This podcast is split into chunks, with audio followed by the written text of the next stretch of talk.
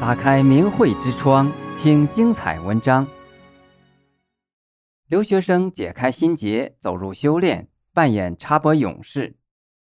喜欢新唐人影视的朋友一定对他不陌生。自然流畅的表演，优雅的气质，令人印象深刻。但很少有人知道他走入修炼前后的经历。一起来听听木川的故事。木川毕业于中国中央美院。二零零八年到加拿大留学，木川说，留学期间他和好朋友马先生在一起。我这位朋友跟我很有缘，我们在中国时是中学同学，考上中央美院又是同班同学，到了加拿大我们还是同事。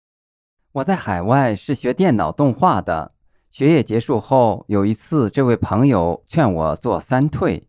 就是退出中共的党团队组织。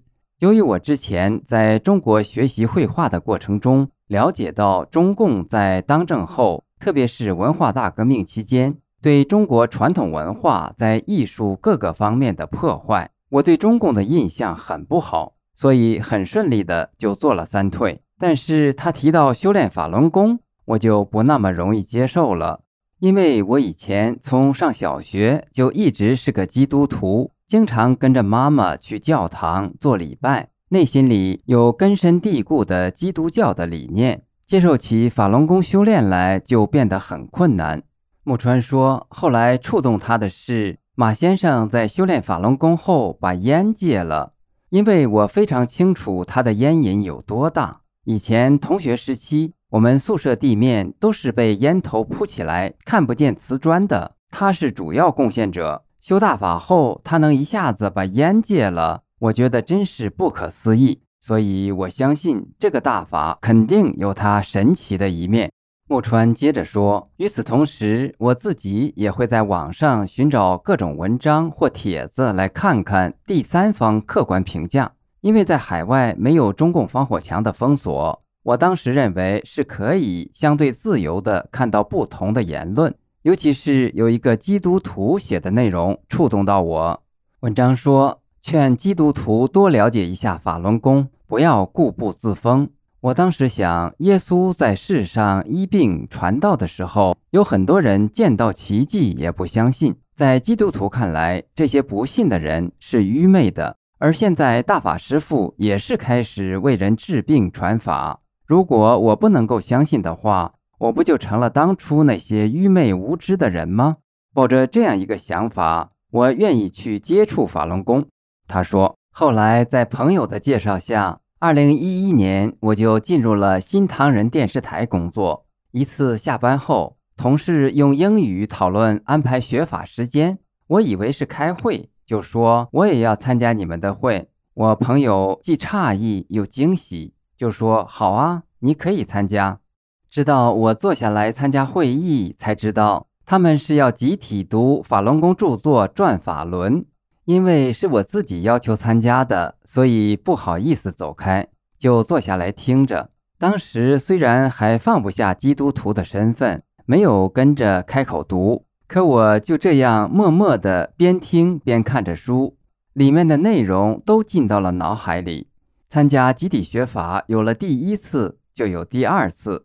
因为和周围的人熟了，他学法时就会叫上我。还有人借给我书，虽然没有人强迫，碍于面子，我也没有推脱。但在一遍又一遍的参加学法后，木川发现大法的法理太博大精深了。我当时就想，一旦我开始修，就不能放弃。感觉到我选择修炼或选择不修炼，通过法轮功的法理都可以解释出原因，整个人类社会都可以被大法诠释，而这层认识又是通过学法得到的。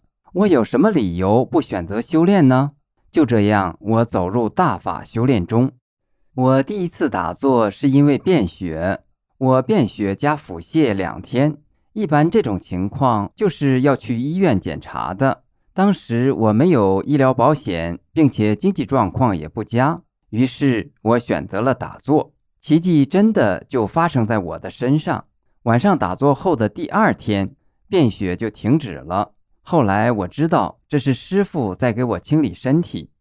他还说，有一个冬天，我在一个偏僻的路上走，因为雪都堆在人行道上，没法走，而路上几乎没有车，我就走在机动车车道边上。走着走着，我忽然回头一看，一辆大卡车冲我疾驰而来，我一下跳进人行道上的雪堆里，卡车呼啸而过。我抬头想确认司机有没有因看到我而减速，结果车速没减，反而加速。我当时自己吓了一跳，自己怎么会有这么快的反应？感觉有人拽了我似的。可是那是很偏僻的路，周围根本没有人。这时我就意识到是师傅在保护我。转法轮中的故事真实的发生在我身上，更加坚定了我修炼的信心。在国内听到的邪恶宣传，就是焦点访谈里播的自焚伪案。当时的那种宣传真的非常吓人，很多人都不知道那是中共的谎言。而我当时看的时候也相信了。出国后，木川明白了整个的过程。木川说。来到加拿大后，我看了《伪火》，知道了是中共的谎言，也开始看清了中共的邪恶。木川说：“因为我有美术功底和电脑动画技能，学业结束后直接被朋友推荐到新唐人做和美术相关的实习，然后就一直做到现在。让木川从幕后走到幕前，是因为一位被迫害致死的法轮功学员刘海波。”在自焚骗局发生后的最黑暗的日子里，二零零二年三月五日，长春有线电视网被切入插播了法轮功真相节目，数百万民众看到了揭露自焚真相的影片。江泽民暗中密令对法轮功学员杀无赦，并抓捕了五千多名长春法轮功学员，刘海波在内的至少六人被酷刑迫害致死。二零一九年，木川参与了故事片《永恒的五十分钟》的拍摄，并从此成为演员。他说：“我扮演的角色以刘海波和刘伟明为原型。我了解到，我所表演的学员的原型被中共以极其残酷的手段迫害致死，而他们所做的又是为了让人们了解真相和还大法师父清白。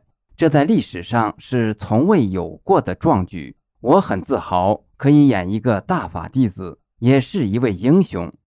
他说，参与这部影片的拍摄，是对这些为真理而牺牲的法轮功学员们的悼念，也是让更多人明白法轮功的真相。而且，我有幸能和真正参与过插播的同修金学哲一起出演。他是从韩国来的，当年参与插播的幸存者，也是历史的见证者。这更让我感受到这个影片的真实感和分量感。订阅明慧之窗，为心灵充实光明与智慧。